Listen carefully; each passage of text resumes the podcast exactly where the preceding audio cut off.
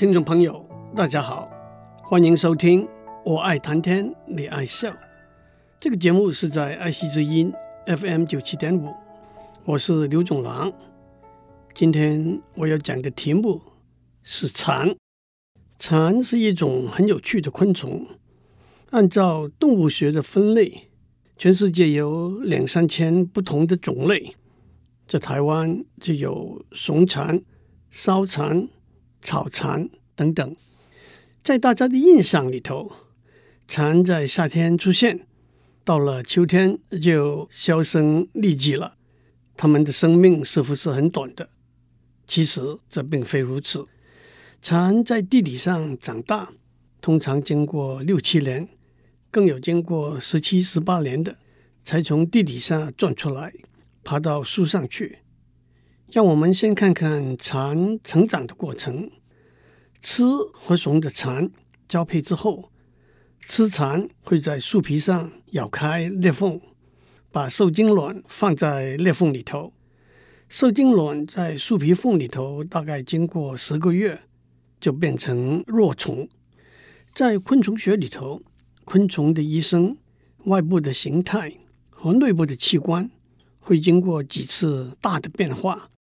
例如蝴蝶、蜜蜂，它们经过卵、幼虫、蛹、成虫这四个时期。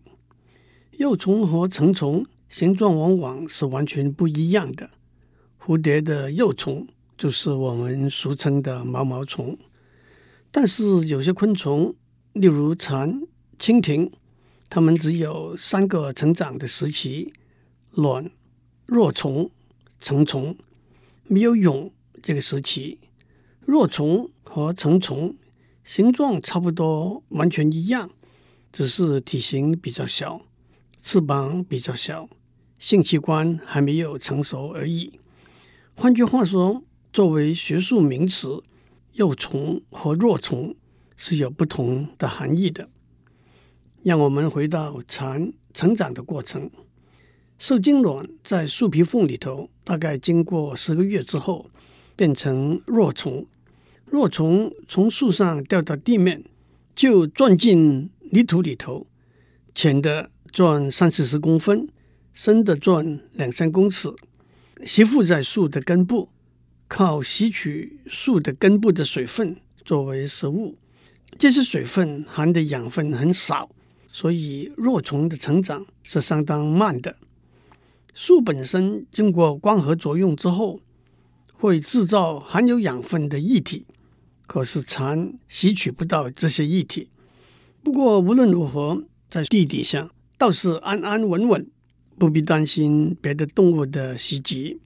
当若虫的身体长大到两倍的时候，它会脱一次皮。一个比喻是身体长大了，衣服不合穿，就脱下来换一套。这样反复几次，通常经过五六年，若从就会钻一条通路，从地底上爬出来，到草地或者树干上做最后一次脱皮。让翅膀伸展开来，变为成虫，这也就是所谓羽化。苏轼在《前赤壁赋》里头就有“飘飘乎如遗世独立，羽化而登仙”的名句。还有，因为蝉把外皮脱掉，让生命在原来的身体中延续，所以“蝉联”这一个词就是连续的意思。蝉蜕下来的皮。叫做蝉蜕，在中药里头是一个常用的药材，它含有大量的甲壳质。羽化之后的雄蝉会鼓动它腹部底下的振膜，发出求偶的讯号。吃蝉是不会发生的。交配之后，雄蝉就会死亡。雌蝉在产卵之后也就死亡了，前后大约两个星期。蝉。生长在热带和温带的气候，遍布世界各地方。可是动物学家发现，在美洲有些品种，它们有几个有趣的特色。首先，普通的蝉的生命周期大约是五六年到八九年，但是这些在北美洲的蚕的生命周期会长达十三年、十七年。为什么这些蚕成长发育的速度会慢下来呢？蚕藏在地底下，吸收树根的水分。如果树根的水分比较充沛，含的养分比较多，那就会成长得比较快。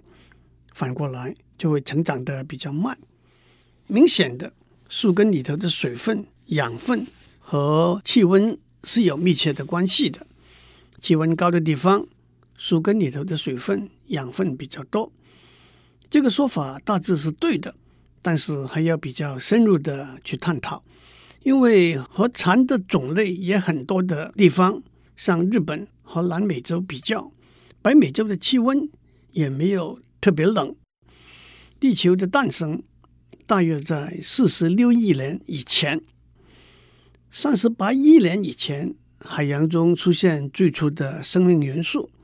可是等到大约五点八亿年以前，也就是寒武纪的开始，生物进化的速度突然大大增加。在称为古生代的三亿年时间里头，鱼类、两栖动物、蜻蜓、蟑螂。蚕等昆虫、爬虫类以及恐龙的祖先都先后出现。接下来的一亿五千万年称为中生代，地球上最惊人的生物大灭绝发生。在中生代里头的侏罗纪，恐龙兴旺繁衍，可是，在不到一亿年之内，恐龙就减少灭绝了。到了六千五百万年以前，那就是新生代的开始。哺乳类的祖先先后出现，地球的平均气温上升。大约五百万年以前，人类开始和猿猴类之共同的祖先分支开来。诸位，五百万年只是地球历史的千分之一的时间啊！让我们打一个岔，做一个交代。在考古学里头，寒武纪、侏罗纪这些名词都是时间的标志。寒武纪。大约是在五点八亿年以前，侏罗纪大约是二点一亿年以前。其实寒武、侏罗都是源自地名，那就是考古学家发现那个时代的遗物的地方。寒武纪英文是 Cambrian，源自英国 Wales 的一个古代罗马名称叫做 Cambria 的地方。寒武纪这个词。是日本人使用日语汉字音读 “Kambuki” 翻译过来的。同样，侏罗纪英文是 Jurassic，源自瑞士一个名字叫做 Jura 的山。在地球悠长的历史里头，气温发生过好几次巨大的变化。在南极、北极等极端寒冷的地方，雪落下来堆积在一起，转变成冰。如果天气继续寒冷，冰不会融化，上面又继续积雪，上层的冰的重量往下压，下面的冰就会开始流动。几百年下来，像河川般流动的冰就会覆盖住大片地面，这就是冰河。当冰河流到尽头，没有办法再往前流动，就会层层堆积，形成冰床。冰河时期。就是当地球大部分的陆地被覆盖在厚厚的冰层底下，因此地球表面的温度也会下降，因而影响到动物和植物的生态。地球为什么会经过一段时期就会进入冰河时期呢？主要有三个原因：第一是空气成分的比例的改变，太阳光照射在地球表面，反射回到大气里头。当大气里头的二氧化碳含量增加的时候，反射出来的热量被封锁在地球表面，地球表面的温度会上升，这就是我们讲的很多的温室效应。反过来，当大气里头的二氧化碳含量减少的时候，反射出来的热量可以逃逸，地球表面的温度就会下降。第二，大家都记得，地球绕着太阳公转。公转的轨道会受到其他星体运行的影响，因此地球有时候离太阳比较近，有时候离太阳比较远。地球的温度因此也有周期性的变冷变热。同时，地球绕着以倾斜二十三点五度的轴自转，但是这个倾斜度每隔四万年会改变一次，因此太阳照在陆地和海洋的部分就不同。当太阳照在陆地集中的地区的时候，因为陆地吸热比较快，散热也比较快，气温的上下变化就会比较大。反过来，当太阳照在海洋集中的地区的时候，气温的上下变化就比较少。第三，冰河的形成有循环反馈的效应，在陆地上，绿色的森林和黑色的土地反射的阳光比较少，白色的冰雪反射的阳光比较多。因此，地面的温度也降低，冰河的形成就循环的加强了。北美大陆曾经在冰河时期有三个地方形成冰床，这三个冰床分别扩大，最后连成一块，覆盖住北美大部分的陆地，许多动物、植物也因而绝迹。但是科学家也发现，幸运的有些地方，例如盆地，有温暖的海流经过的海边。有温泉涌出来的地方，植物、动物，包括蝉在内，可以在这些的确可以成为避难的地方生存下来。因此，在北美洲，蝉没有绝种，可是它们的生命周期就延长开来了。在比较温暖的美国南部，蚕要经过十二到十五年才能够长大；至于寒冷的北部地方，更要经过十四到十八年。因为蝉长了翅膀之后，只有短短两个礼拜的生命，飞不到遥远的地方去，再加上避难所的空间本来就不大，结果蝉都停留聚合在一个地方生长。偶然飞得比较远的，也因为找不到配偶而灭亡消失了。这就解释了蝉会在同一个时间、同一个地方大量出现的现象。换句话说，某些地方。在某个时间点，所有生命周期是十二年的蝉会一起出现。再过十二年，它们的下一代又会一起出现。同样，所有生命周期是十三年的蝉会以十三年的周期出现。生命周期是十四年的蝉会以十四年的周期出现。这些蝉都叫做周期蝉。但是奇怪的，在北美洲，只有生命周期是十三年。和十七年的蝉，每隔十三年或者十七年大批出现，为什么呢？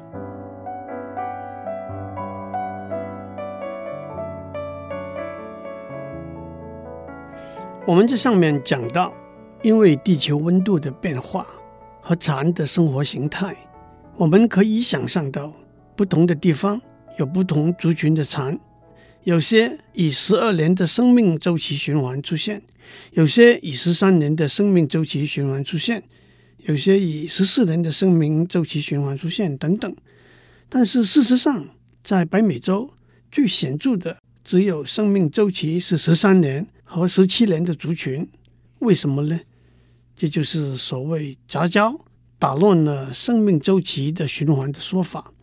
假设有一个生命周期是十二年的族群和一个生命周期是十八年的族群同时一起出现，生命周期是十二年的族群自己中间交配生下来的，自然是生命周期是十二年的蚕；生命周期是十八年的族群自己中间交配生下来的，自然是生命周期是十八年的蚕。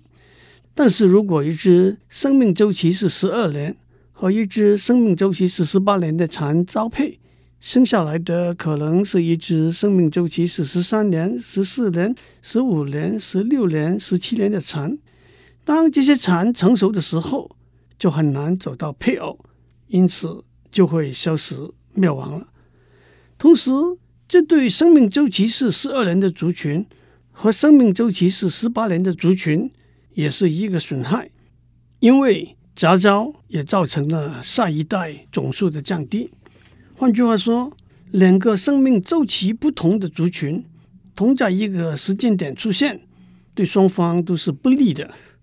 那么，让我们看看，把生命周期是十二、十三、十四到十八年的族群放在一起，在一百多年之内，有哪些族群会在同一年出现呢？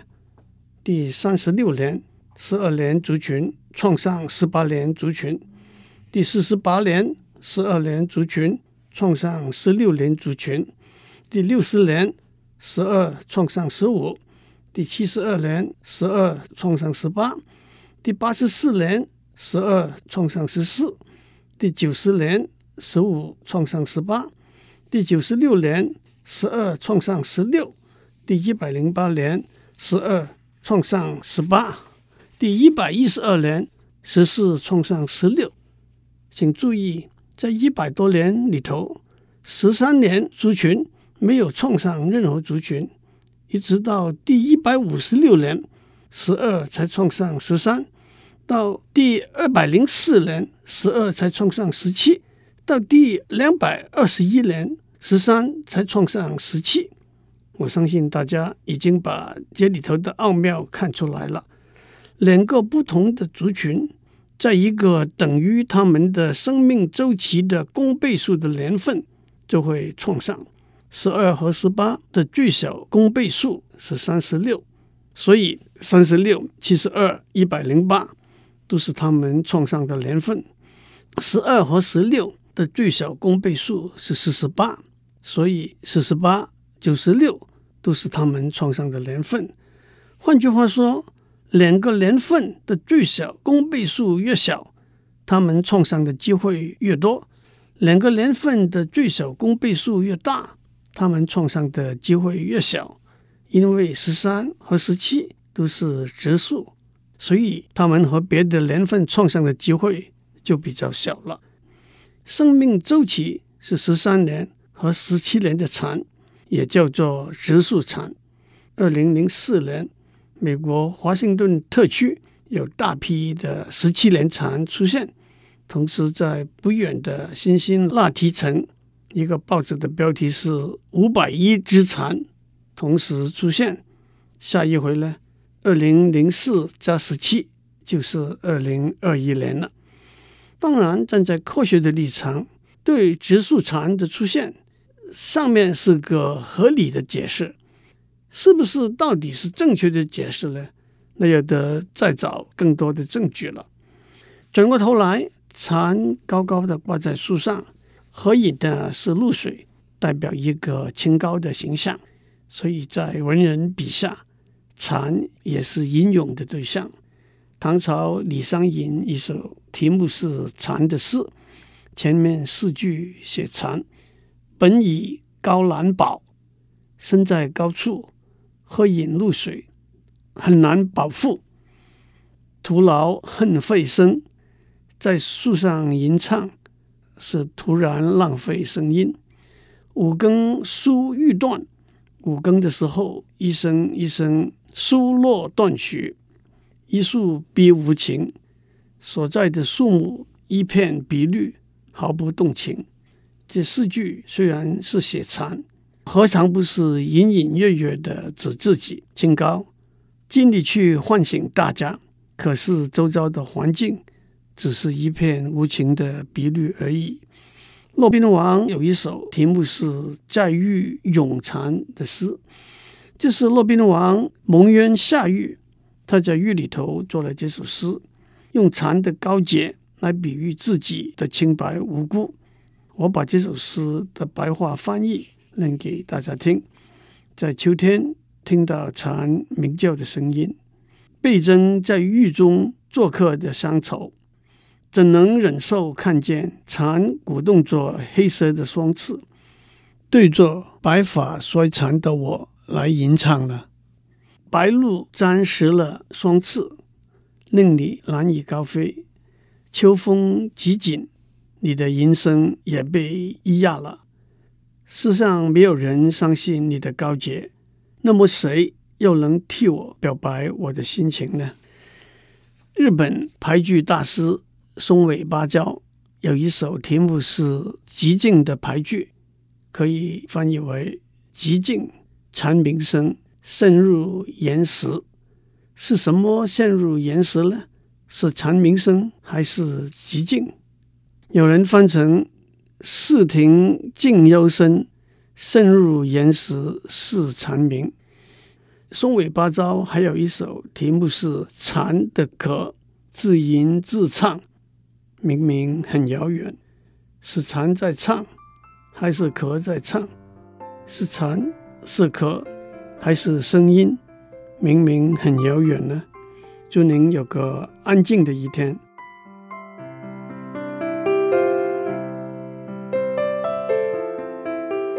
以上内容由台达电子文教基金会赞助播出。